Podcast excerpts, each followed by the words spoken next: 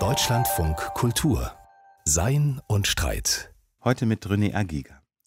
Seit einiger Zeit, seit zwei, drei Jahren, wird in Deutschland immer wieder neu über Holocaust und Kolonialismus gestritten. Genauer gestritten über die Frage, was für einen Ort in der kollektiven Erinnerung diese beiden so unterschiedlichen, jeweils überwältigenden Verbrechen haben sollten. Es gibt immer wieder neue Anlässe. Ein Philosoph aus Kamerun, der Israels Besatzungspolitik kritisiert hat, soll in Deutschland auftreten. Oder ein US-amerikanischer Literaturwissenschaftler veröffentlicht ein Buch über kollektive Erinnerung. Oder ein australischer Historiker schreibt in Deutschland eine Polemik über deutsche Erinnerungskultur. Jetzt gibt es jemanden, der eine Zusammenschau wagt, jemanden, der versucht, da etwas zu klären, unter dem Titel Fluchtpunkte der Erinnerung über die Gegenwart von Holocaust und Kolonialismus.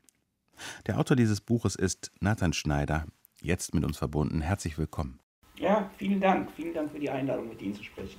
Nathan Schneider, Sie sind Soziologe in Tel Aviv. Von dort aus sind Sie uns jetzt auch zugeschaltet. Sie sind geboren, aber in Deutschland. Ist das richtig? Ich bin geboren in Mannheim. In Mannheim. Sie sind aber schon seit vielen Jahrzehnten in Israel, Israeli, ich glaube mit 20 nach Israel gegangen, ist das richtig? Ja, ungefähr. Also 1974 bin ich weg aus Deutschland und dann nach Israel. Mit Zwischenstation auch in den USA. Ich vermute, mit dem neuen aktuellen Buch sind Sie öfter mal in Deutschland? Sagen wir mal so, vor der Corona, das heißt also auch vor dem Buch, war ich relativ oft in Deutschland, habe da auch Gastprofessuren gehabt dann hat die Corona mich aber so unter Hausarrest gestellt, hier in Tel Aviv. Dieses Buch ist während dieses Hausarrests, während der Corona-Zeit eigentlich entstanden. Ich wollte Sie tatsächlich gerade fragen nach einem Anlass für dieses Buch, denn Ihre Themen als Soziologe sind ja so, dass die Themen Antisemitismus, Erinnerung alles andere als neu sind für Sie. Also Sie haben beispielsweise Soziologie des Holocaust gelehrt. Eines Ihrer letzten Bücher trägt den Titel Neuer Antisemitismus mit einer Frage. Das ist so ein sehr, sehr ausführlicher, sehr gehaltvoller Sammelband. Genau. Trotzdem braucht man ja einen Anlass, um ein Buch wie dieses Neue zu schreiben. Ich habe gerade so ein paar Streitfälle zumindest angedeutet. Ist einer dieser Streitfälle auch ein Anlass gewesen oder war das jetzt einfach nur dieser äußere Hausarrest wegen Corona? Der äußere Anlass war so eine Anfrage des Tagesspiegels, ob ich nicht irgendwie was dazu schreiben möchte. Ich war gern dazu bereit. Ich kannte ein Buch von Achille Membe in der Zeit, äh, die Kritik der schwarzen Vernunft. Das habe ich gelesen schon. Und aus dem Buch konnte ich überhaupt nicht, also aus dem Buch lesend konnte ich überhaupt nicht verstehen, wieso solche Anschuldigungen überhaupt auf ihn zukamen. Habe dann natürlich ein bisschen recherchiert und habe dann einen Tagesspiegel-Artikel geschrieben. Anscheinend hat dieser Artikel vielen Leuten unheimlich gut gefallen, so ja. hieß es. Und äh, dann habe ich mir gedacht, na gut, jetzt bin ich sowieso zu Hause und das Thema interessiert mich wahnsinnig und man kann da gleichzeitig so eine Analyse, eine Diskursanalyse machen, Analyse über deutsche Befindlichkeiten, eine Analyse über diese ganzen Dinge, die dann noch mitschwingen irgendwie und habe mich dann entschlossen, ein ganzes Buch draus zu machen. Okay, also es hat angefangen. So ist eben Fluchtpunkte entstanden. Ja. ja, also es hat angefangen mit einem Artikel, der eine Art Kommentar oder Übersicht gewesen ist zu dem Streit damals über Achille Membe. Dazu mhm, das sage war vor zwei Jahren, ne? ungefähr. Ja, im Frühling, genau. Und da ja. kann man vielleicht ganz kurz in ein paar Sätzen mal raffend zusammenfassen, worum es ging. Membe, kamerunischer Philosoph, der vor allem über Kolonialismus und nachkoloniale Zeit nachdenkt, politischer Theoretiker, könnte man sagen. Sie haben gerade ein Buch schon genannt, Kritik der schwarzen Vernunft, das Sie gelesen haben und dem Sie zunächst mal nichts Auffälliges in der Weise entnehmen konnten, wie die Vorwürfe, die ihm dann entgegengeschlagen sind. Das war nämlich erstens, Membe relativiere den Holocaust, zweitens, er bestreite das Existenzrecht Israels und drittens, er sei Antisemit. Diese Vorwürfe gingen jetzt nicht zurück auf dieses Buch, sondern sind andere Texte in den Blick geraten, richtig? Das ist, glaube ich, das ist der Fall. Ne? Wie gesagt, als ich vor zwei Jahren mich damit angefangen habe zu beschäftigen, kannte ich nur Kritik der schwarzen Vernunft. Und ich meine, auch, auch ist Postkolonialismus in die israelische Soziologie auch angekommen und wir kennen die Schriften. Aber enger habe ich mich damit nicht auseinandergesetzt, muss ich ganz ehrlich sagen. Und dann habe ich natürlich im Laufe der Debatte auch mir andere Texte angeschaut, also die Politik der Feindschaft, das ein bisschen später, also das ist, glaube ich, die deutsche Übersetzung von äh, Necropolitics. Da sind dann ganz andere Passagen drin, die mir doch ein bisschen aufgestoßen sind. Da findet man einen anderen Achille Membe, einen etwas, ja, einen etwas verärgerteren, würde ich sagen, ja. sehr viel politisch argumentieren. Das sind schon fast politische Manifeste, die er da schreibt. Da habe ich mir überlegt, da läuft irgendwas in diesem Zusammenhang auch zwischen diesen beiden Texten. Der eine, wie gesagt, theoretisch, sehr auf Foucault, sehr auf François Fanon berufen, der andere mehr so ein Text, der sehr ärgerlich über die Moderne, über den Westen, sehr abstrakt schreibt und hatte immer das Gefühl, dass wenn er konkret wird, er konkret wird über was er die Besetzung oder die Besatzung Palästinas meint. Das ist eigentlich einer seiner wenigen konkreten Beispiele, wo er dann auch argumentiert, dass die israelische Besatzung eigentlich nicht wie Apartheid ist, sondern schlimmer als Apartheid dass da sechs Satzbausteine drin sind, wo man wirklich so ein bisschen stutzen kann. Aber ich würde natürlich nicht so weit gehen, sofort irgendwie das, die, die, das Argument des Antisemitismus zu nehmen. Das sind problematische Bausteine und ich hätte mich jederzeit mit ihm auch gerne mal zusammengesetzt und ah. mit ihm darüber diskutiert, warum er ausgerechnet irgendwie sich so auf, auf die israelische Besatzung einschließt, dass jemand 2015 schreibt, dass die Besatzung Palästinas der größte moralische Skandal unserer Zeit ist, dass zur selben Zeit, sagen wir mal, als die russische Luftwaffe gerade Aleppo dem Erdboden gleich macht, warum sein Blickwinkel in unsere Richtung geht. Und das hat mich natürlich wahnsinnig interessiert, warum sagen wir mal, der Blickwinkel eines wirklich hervorragenden postkolonialistischen Philosophen, wenn er politisch argumentiert, in Richtung Israel und die israelische Besatzung geht. Warum ausgerechnet da? Das wollte ich auch in dem Buch ein bisschen so zurückverfolgen. Das war so das Anliegen. Ne? Ja, in der Tat gibt es ganz viele Anlässe, die die deutsche Gesellschaft sich nimmt, um über diesen Themenkomplex zu sprechen. Vielleicht nähern wir uns Ihrem Buch noch ein bisschen mehr, denn es ist nicht so, dass Sie jetzt diese einzelnen Streitfälle kommentieren würden, sondern Ihr Unternehmen ist, so habe ich das gesehen, Ihr Unternehmen ist so ein bisschen die Vorgeschichte zu erklären. Was ist die Vorgeschichte, dass die deutsche Gesellschaft bei jeder sich bietenden Gelegenheit so intensiv über Holocaust, Kolonialismus, Erinnerung spricht und streitet? Sie haben so ein rundes Jahrhundert sich vorgenommen von der Dreifuß-Affäre bis zu Theoretikern wie Edward Said oder so, den Sie gerade schon genannt haben. Und vielleicht schauen wir mal so ein paar Stationen Ihrer Vorgeschichte an. Also es gibt so einzelne Kapitel, die so Porträts von Denkern, Denkerinnen schreiben, anfertigen. Oder es gibt eben auch ein Kapitel über die Dreifuß-Affäre, über jene berühmte Affäre, in der ein französischer jüdischer General des Landesverrats bezichtigt wurde zu Unrecht und eine Affäre, in der über Jahre am Ende des 19. Jahrhunderts die französische Gesellschaft sich entzweit hat. Können Sie vielleicht skizzieren, warum Sie diese berüchtigte Dreifuß-Affäre nochmal sich vorgenommen haben?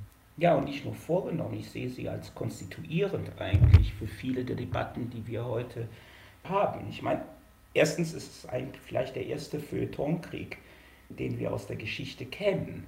Die Positionen haben sich in der französischen Presse zwischen den Dreyfusards und den Anti-Dreyfusards, wie man sie damals nannte, gespalten. Es war unversöhnliche Positionen, die sich da gegenüberstanden. Das ist das eine, was mich natürlich fasziniert hat. Also jeder glaubte, dass er auf der richtigen Seite der Geschichte steht und dass der andere oder die andere Seite eine Gefahr für die französische Nation ist. Das glaubte jeder von dem anderen auch. Da darf ich Sie äh, kurz unterbrechen. So wie Sie es gerade sagen, leuchtet mir unmittelbar ein, was das mit jetzt zu tun hat. Auch jetzt ist jede Seite davon überzeugt, dass sie den nächsten Faschismus aufhält und die andere Seite den nächsten Faschismus möglich macht. Genau. Und äh, damals ging es um eben um das wahre Frankreich. Ob das wahre Frankreich ein weißes katholisches Frankreich ist, das durch den Ehrenkodex des Militärs zusammengehalten wird und die glorreiche französische Nation, oder ob das wahre Frankreich ein plurales, individualistisches Frankreich ist, in dem auch ehrenlose, in Anführungszeichen, ehrenlose Männer wie Juden eben auch Offiziere sein können.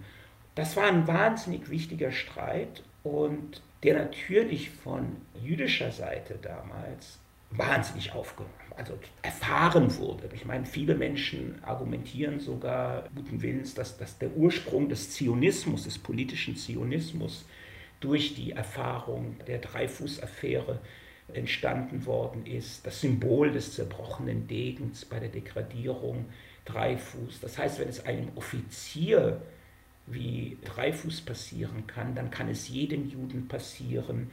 Für Herzl, Theodor Herzl, dem Begründer des politischen Zionismus, der bei der Degradierung anwesend war als Journalist, war überzeugt davon, dass nur Staatlichkeit die Juden vom Antisemitismus befreien, erlösen, erretten kann.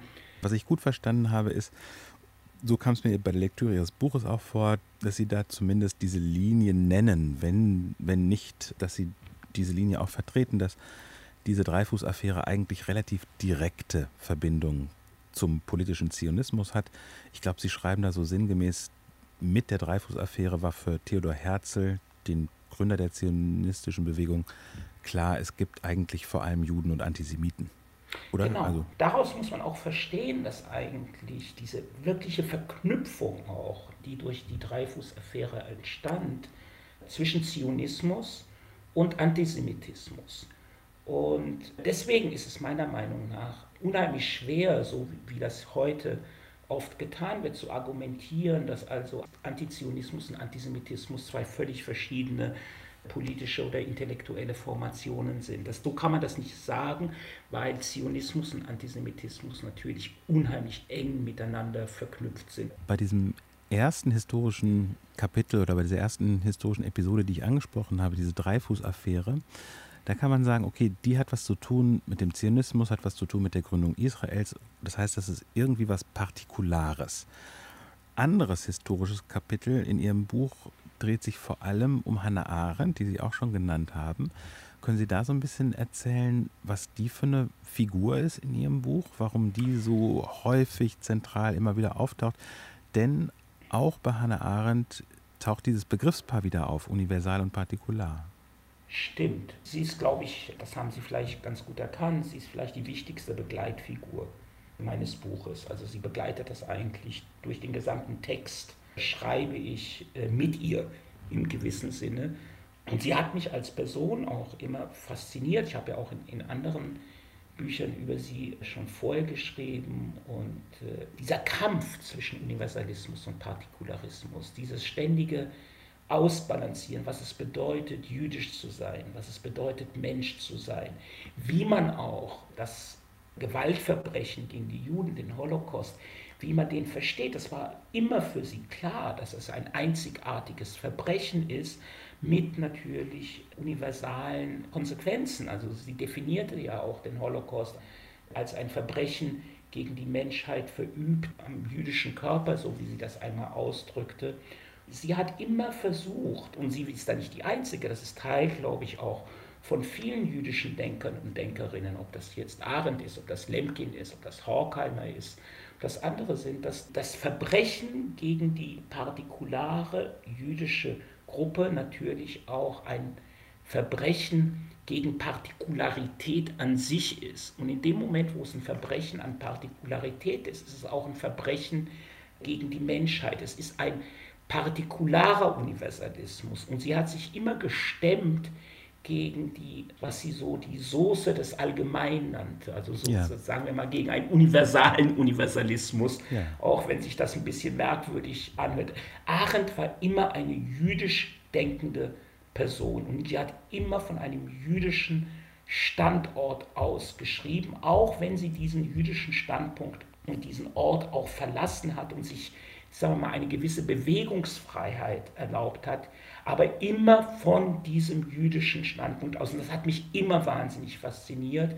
Ich wollte in gewissem Sinne, wollte ich in diese Richtung auch mit ihrer Inspiration arbeiten. Sie ist keine universale Denkerin aus. Und ich glaube, in diesen Debatten, die wir gerade erleben, ob es sich um Kolonialismus handelt, ob es sich um Holocaust handelt, ob es sich um Rassismus handelt, ob es sich um Antisemitismus handelt, sieht man immer, als ob es sich um einen Konflikt zwischen Partikularismus und Universalismus handelt. Ne? Und es mhm. ist kein Konflikt zwischen Universalismus und Partikularismus, es ist ein Konflikt zwischen verschiedenen Formen des partikularen Denkens, ah. das ich da in diesem Buch entfächern wollte, sozusagen. Ja, ich habe jetzt verstanden, Sie sagen, die augenblickliche Konfliktlage, da prallen immer unterschiedliche Partikularismen aufeinander, das heißt Einzelgruppen, Einzelinteresse.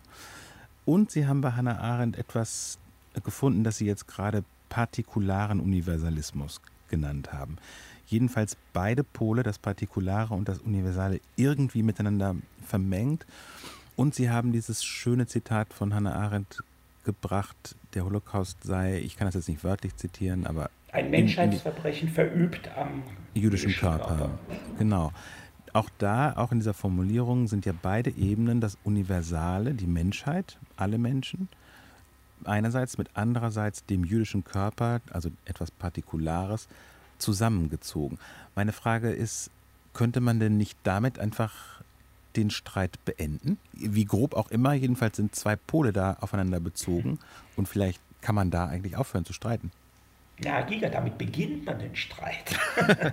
damit beendet man ihn nicht, damit beginnt man den Streit, indem man das versteht, glaube ich, dass es hier um das Partikulare geht, dass es eben sowas wie Menschheit an sich überhaupt nicht gibt.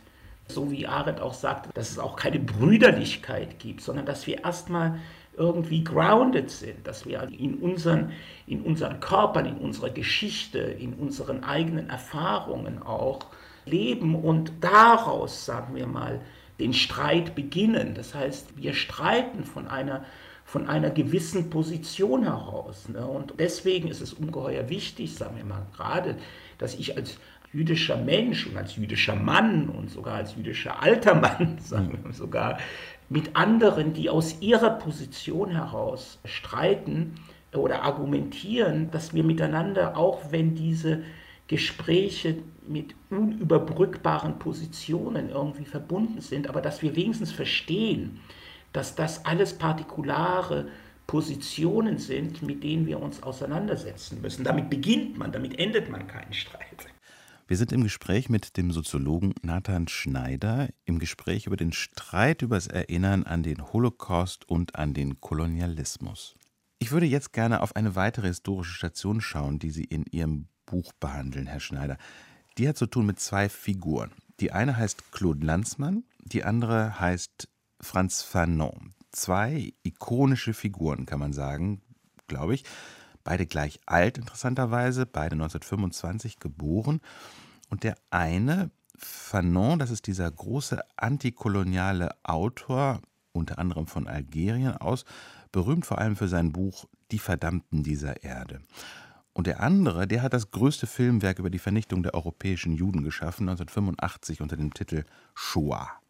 Sie bringen jetzt beide miteinander in Kontakt. Warum die beiden? Ist ja kein fiktiver Kontakt, den ich ja. da zwischen diesen beiden erzeuge, weil die haben sich in der Tat 1961 kennengelernt, waren voneinander fasziniert. Also beide waren Anfang 40, allerdings Fanon kurz vor seinem Tod, was er noch nicht wissen Genau, wird. Mhm. genau. Und es war ja Claude Lanzmann, der also damals auch gemeinsam mit Sartre an dieser Zeitschrift Le Tron Moderne gearbeitet hat, der Fanon und Sartre zusammengebracht hat. Also das berühmte Vorwort dass Sartre zu den Verdammten dieser Erde, das ja berühmter ist als der Fanon-Text selbst heute oder ikonischer, das ist eigentlich Claude Lanzmann zu verdanken. Was beide gemeinsam haben, ist, dass sie gegen die Nazis kämpften, als junge Männer. Und zwar buchstäblich. Ähm, buchstäblich gegen die Nazis kämpfen, ja, genau. Gewaltvoll gegen die Nazis kämpften und damit auch ein gewisses Verständnis der Gewalt als ein Akt der Emanzipation, als ein Akt der Befreiung am eigenen Körper erlebt haben. Was sie gemeinsam haben, ist, dass sie Französisch denken und schreiben, dass sie beide glaubten, dass als Kämpfer gegen den Narzissmus sie französisch werden konnten, aber erkennen mussten, dass Fanon auf der einen Seite schwarz blieb und Landsmann auf der anderen Seite jüdisch blieb. Also auch diese, darüber redeten wir ja schon vorher, diese Enttäuschung über das französische Versprechen der Nation Française, des Universalismus, das haben sie auch beide. Beide auch, Shoah ist ja vielleicht einer der Dokumente, die also überhaupt nicht versucht, die Shoah in irgendeinen historischen größeren Kontext zu verstehen. Wenn es jemanden gibt, der ästhetisch auch die Singularität dieses Verbrechens manifestiert, dann ist es Claude Lanzmann, der auch gleichzeitig ein glühender Verehrer äh, Israels und der israelischen Armee und damit auch der israelischen Gewaltausübung war. Und Franz Fanon, der ganz klar auch für eine gewaltvolle, den gewaltvollen Kampf des Entkolonialismus. Die beiden waren befreundet. Die beiden waren, die kannten sich. Wie eng diese Freundschaft war, das wissen wir natürlich nicht, aber sie erkannten sich gegenseitig wieder und gleichzeitig wussten sie auch über die, die Verschiedenheit. Das heißt also, wenn Fanon in schwarzer Haut, weiße Maske schreibt, dass es natürlich Zusammenhänge gibt zwischen Rassismus und Antisemitismus, also Sachen, die heute im im heutigen progressiven Diskurs irgendwie zusammengedacht werden, dass, dass Antisemitismus eine Form des Rassismus ist, betont er aber auch gleichzeitig, dass das zwei völlig verschiedene Formationen sind, die mit Sichtbarkeit und mit Unsichtbarkeit zu tun haben. Und auch in seinem Blick auf Landsmann wusste er, dass auf der einen Seite ein Weggenosse, aber auf der anderen Seite auch eine ganz andere Form des nicht universalen Franzosen. Und das hat mich fasziniert. Ne? Also diese Begegnung zwischen den beiden hat mich fasziniert, weil es so irgendwie diese ganzen Dichotomien zwischen partikularem Judesein und partikularem Schwarzsein und zwischen die Singularität des Holocaust hochhalten, auf der anderen Seite den Kolonialismus als eine wirklich formative Kraft der Unterdrückung des Westens sehen, dass, dass diese beiden Dinge parallel gedacht werden können, ohne dass sie, sagen wir mal, in einer Illusion der Multidirektionalität aufgelöst werden, sondern dass sie parallel laufen. Ist das, was Sie jetzt zuletzt sagen, dass sie parallel laufen, ist das das, was Sie auch vorschlagen wollen oder ist das das, was Sie faszinierend in dem Sinne finden, dass wir das tun sollten? Also unterschiedliche ich, ich, Perspektiven nebeneinander laufen lassen? Ich glaube, das ist das, was eigentlich passiert. Da bin ich vielleicht der empirische Soziologe, äh, im Gegensatz, sagen wir mal, zum Kollegen Rothberg, der mehr so der normative Literaturwissenschaftler ist und dagegen ist überhaupt nichts einzuwenden. Also ich bin ja auch theoretisch für Multiperspektivität und Multidirektionalität und würde sie mir auch wünschen. Weil Sie jetzt einfach so den Namen Michael Rothberg genannt haben, erlaube ich mir kurz zwei, drei Sätze nochmal einzuschieben zur Erklärung. Wir haben es ja zu tun mit zwei extrem unterschiedlichen Mega-Verbrechen, Kolonialismus und Holocaust. Beide enorm, beide überwältigend, beide sehr verschieden. Die Beobachtung, die Sie machen oder die Unterteilung ist, naja, entweder könnten Erinnerungen an diese beiden Großereignisse, entweder könnten die in Konkurrenz miteinander treten oder man könnte für ein sowohl als auch plädieren. Und dieses sowohl als auch, das schreiben sie dem Literaturwissenschaftler Michael Rothberg zu. So habe ich das verstanden in ihrem Buch. Und sie wollen aber weder das eine wie der Konkurrenzsituation noch sowohl als auch, sondern sie schlagen etwas Drittes vor für miteinander konfligierende Erinnerungen. Und das lese ich eigentlich schon in ihrem Titel, nämlich Fluchtpunkte der Erinnerung. Das würde mich einfach näher interessieren, wie diese Fluchtpunkte oder wie diese unterschiedlichen Perspektiven, wie die funktionieren. Ich würde auch für ein sowohl als auch argumentieren, aber ein sowohl als auch nicht in der Verknüpfung, sondern im parallelen Nebeneinander. Wenn wir geometrisch jetzt denken, dann schlägt ja Michael Rothberg vor, dass also Erinnerungen äh, multidirektional sein sollen, sich also gegenseitig bereichern, im Dialog miteinander stehen, sollen und nicht miteinander konkurrieren sollen. Mein Bild ist, ist ein bisschen anders. Fluchtpunkte bedeutet ja, dass sie nicht miteinander verknüpft sind, sondern dass sie auf parallelen Schienen laufen und dass sie eigentlich in der Unendlichkeit sich treffen, in der Fantasie sich treffen, in der Illusion sich treffen, aber bis dahin eigentlich parallel laufen, weil ich glaube, dass Gewalterfahrungen uns nicht miteinander verbinden, sondern dass Gewalterfahrungen uns in erster Linie trennen. Das mögen manche Leute bedauern, aber ich glaube, das ist nun mal so. Und ich glaube, wenn man das versteht, dann kann man auch sich eine gewisse Bewegungsfreiheit erlauben und mit dieser Bewegungsfreiheit vom eigenen Standpunkt sich andere Standpunkte betrachten, die verstehen, aber nicht einnehmen.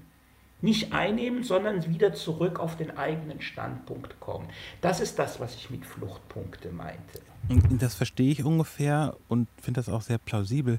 Was ich nicht so richtig verstehe, ist der Gegensatz, den Sie zu Michael Rothberg und dessen Blick behaupten. Ich sage, es ist, das, sind, das sind kleine, feine Unterschiede. Ich meine, man kann den Holocaust als den Höhepunkt des äh, Antisemitismus verstehen. Man kann den Holocaust verstehen als ein Ausdruck des Rassismus. Man kann den Holocaust verstehen als ein Verbrechen gegen die Menschheit. Die Unterschiede sind sehr fein nicht oft zu erkennen. Aber ich glaube, dass diese Unterschiede ungeheuer wichtig sind, auch für den politischen Diskurs, weil wenn der Holocaust der Höhepunkt eines antisemitischen Verbrechens ist, so wie ich es auch glaube, sagen wir mal so, nicht, das ist auch meine Position, ja.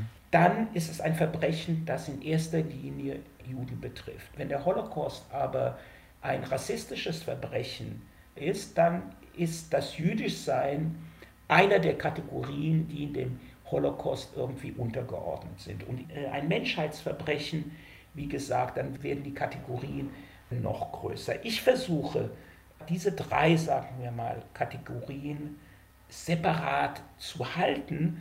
Und ich glaube, dass in einer gewünschten Multiperspektivität die Dinge miteinander vermischt werden, ohne dass sie wirklich auseinandergehalten werden. Das heißt also, ich bin nicht gegen Multiperspektivität, überhaupt nicht.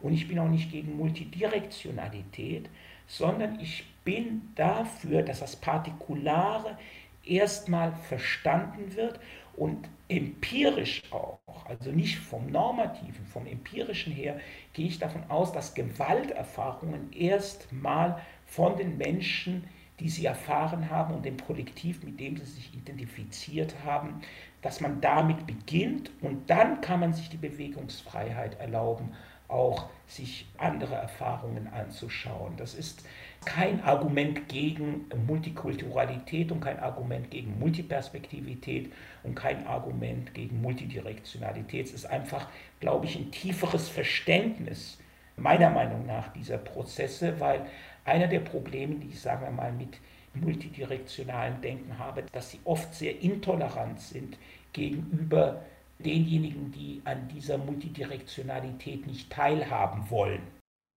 Deutschlandfunk Kultur, Sein und Streit. Wir sind im Gespräch mit dem Soziologen Nathan Schneider, der uns aus Tel Aviv zugeschaltet ist. Es geht um sein neues Buch Fluchtpunkte der Erinnerung, um Erinnerung an den Holocaust und an den Kolonialismus. Herr Schneider, wenn Sie über diese unterschiedlichen Partikularitäten schreiben, oder ich nenne das mal über diese Parteien, die entweder die Erinnerung an den Holocaust oder die Erinnerung an den Kolonialismus stark zu machen scheinen. Möchten Sie diese Parteien eigentlich beschreiben oder sind Sie selbst Partei, wenn Sie darüber schreiben? Mein Eindruck als Leser wäre, dass Sie mal dies und mal jenes sind. Ja, das haben Sie gut gelesen. ja, sicher bin ich mal dies, mal das. Ich, ich habe das Buch nicht geschrieben von dieser Feldherrenposition, die dann von oben irgendwie so die, die ganzen Figuren so aufs Schlachtfeld schickt und die miteinander kämpfen lässt. Überhaupt nicht. Ich bin parteiisch. Ich bin total parteiisch. Und wenn Sie parteiisch und sind, für wen sind Sie parteiisch? Wie, ihre, wie heißt Ihre Partei? Meine Partei heißt, ich, ich schreibe aus einer jüdisch-israelischen Position heraus. Ja. Ganz klar. Ohne Frage, ohne Wenn und Aber. Das ist die Position, aus der ich herausschreibe. Wenn Sie aus Und ich dieser, fühle mich in dieser, ja, wenn Sie aus dieser Position herausschreiben, warum gibt es denn, also ich sage jetzt mal meine Beobachtung oder mein Eindruck nach Lektüre des Buches, die Einleitung, die versucht tatsächlich sehr zurückhaltend zu beschreiben, unterschiedliche Partikularitäten zu benennen, beide zu verstehen. Und nach diesem historischen Teil, über den wir jetzt lange gesprochen haben, einzelne Figuren, dann kommt breiter Essay, Kommentar, Fluchtpunkte der Erinnerung heißt er nochmal. Da geht es dann um diese Sachthemen direkter. Israel, Holocaust, Kolonialismus, Rassismus, Antisemitismus. Und da lese ich Ihren Text als sehr viel deutlicher parteiisch. Also neutral am Anfang, parteiisch am Ende. ja, das stimmt. Also das, was, sagen wir mal, die Figuren, die ich beschrieben habe, in zwei Büchern gemacht habe, habe ich vielleicht versucht, in ein Buch reinzustecken. Also sowohl politische Theorie als auch Parteilichkeit. Und ich konnte da am Ende gar nicht anders schreiben. Das, Ja. das, das hat sich dann fast schon von alleine geschrieben. Auch, auch durch eine gewisse Verärgerung ne, der, der Beobachtung der Debatten. Aber es ist aus einer Position, sagen wir mal, einer Souveränität versucht wenigstens zu schreiben, die es erlaubt, auch mir diese Bewegungsfreiheit, diese gedankliche Bewegungsfreiheit aus meiner eigenen Position rauszugehen, andere Positionen zu beschreiben, aber dann, wie Sie richtig feststellten, am Ende wieder auf die eigene Position zu kommen. Ich verstecke Sie auch nicht. Sie haben das ja äh, sehr gut herausgelesen. Nö, ne? man, man musste nicht buddeln, um die Position zu man musste nicht buddeln. Das ist also kein, das, da muss man nicht irgendwie so eine große Ideologiekritik machen, um mir die Maske vom Gesicht zu reißen. Ich sage das ja auch ganz deutlich, aus welcher Position das Buch herausgeschrieben ist. Es ist ein lautes Nachdenken aus einer eigenen Position, die dann auch andere Positionen verstehen will. Und in dem Sinn ist es auch ein Debattenbeitrag.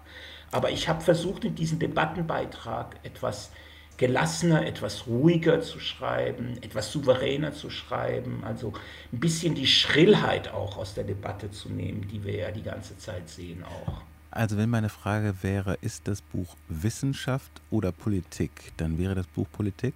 Dann ist das eine politische Theorie, würde ich sagen. Es ist sowohl Wissenschaft als auch Politik. Das Buch handelt ja auch von der Auseinandersetzung zwischen Wissenschaft und Politik. Man kann ja wissenschaftlich nicht beweisen, ob jetzt jemand antisemitisch ist oder nicht, ob jetzt Kolonialismus das größere Verbrechen ist oder es gibt zwar in der wissenschaftlichen Debatte über die Singularität des Holocaust, da gibt es so, so einen Versuch, wissenschaftlich zu argumentieren, aber das fällt natürlich immer auf die Politik zurück. Das ist schwer in der Welt, in der wir leben. Das ist eine, so eine hyperdemokratische Welt, wo Meinungen die ganze Zeit äh, sich gegenüberstellen und sich auch gegenseitig ausschließen, da, sagen wir mal, Wahrheit zu finden.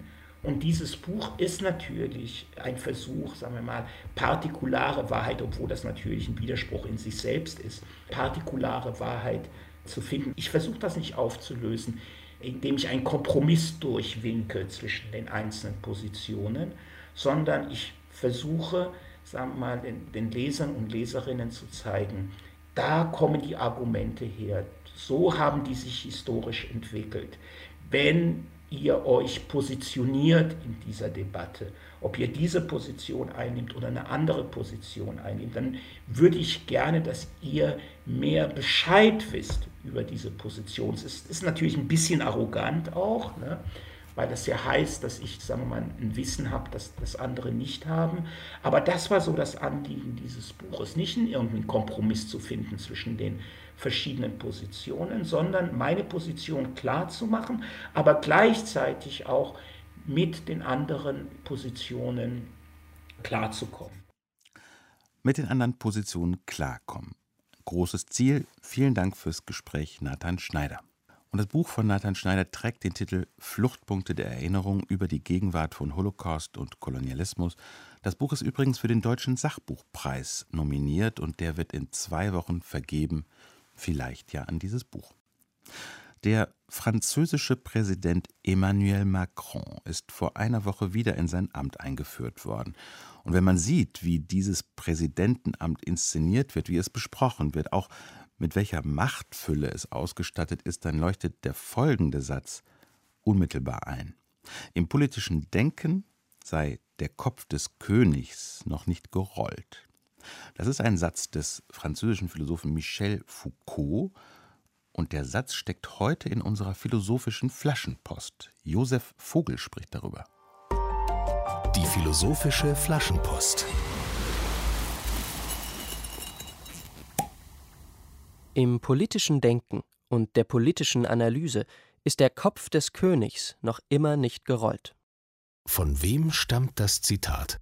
Dieses Zitat stammt von Michel Foucault, der sich in großen Studien seit den 60er Jahren mit unterschiedlichen Machtformationen auseinandergesetzt hat. Und gerade in seinen späteren Studien in den 70er Jahren hat er mit diesem Zitat eine neue Analyseform politischer Macht eingeleitet, die sich insbesondere auf die Frage nach dem Verhältnis von Subjektivität, Wissen und Macht konzentriert. Wie war es gemeint? Michel Foucault geht von der Beobachtung aus, dass das Machtkonzept, äh, mit dem man in der politischen Theorie, in der politischen Philosophie umgeht, sehr stark von einer Geschichte der abendländischen Monarchien im Ausgang des Feudalismus gekennzeichnet ist. Dieses Machtkonzept zeichnet sich zunächst einmal dadurch aus, dass die Macht repressiv funktioniert, dass die Macht lokalisierbar sei, etwa in der Person des Herrschers, dass die Macht sehr stark an bestimmten Gesetzesbegriffen orientiert ist, also am Verhältnis von Gebot und Verbot, und dass sie in letzter Konsequenz auch wie ein verschiebbarer Besitz funktioniert. Man hat Macht oder man hat keine Macht. In seinen Studien seit Ende der 60er, Anfang der 70er Jahre hat nun Foucault seinen eigenen Blick auf andere Formen der Macht gerichtet, in der Individuen sich in ein Verhältnis zur Macht nicht durch Unterdrückung, sondern durch Stimulierung setzen. Macht kann produktiv sein. Man kann die Produktivität von Individuen stimulieren, beispielsweise im Auftauchen neuer ökonomischer Systeme, wie beispielsweise eben auch der kapitalistischen Wirtschaft. Dazu gehört aber auch, dass Macht nicht einfach Verbote, Zensuren etc. erlässt, sondern dass Macht auch stimulierend auf Diskurse wirkt.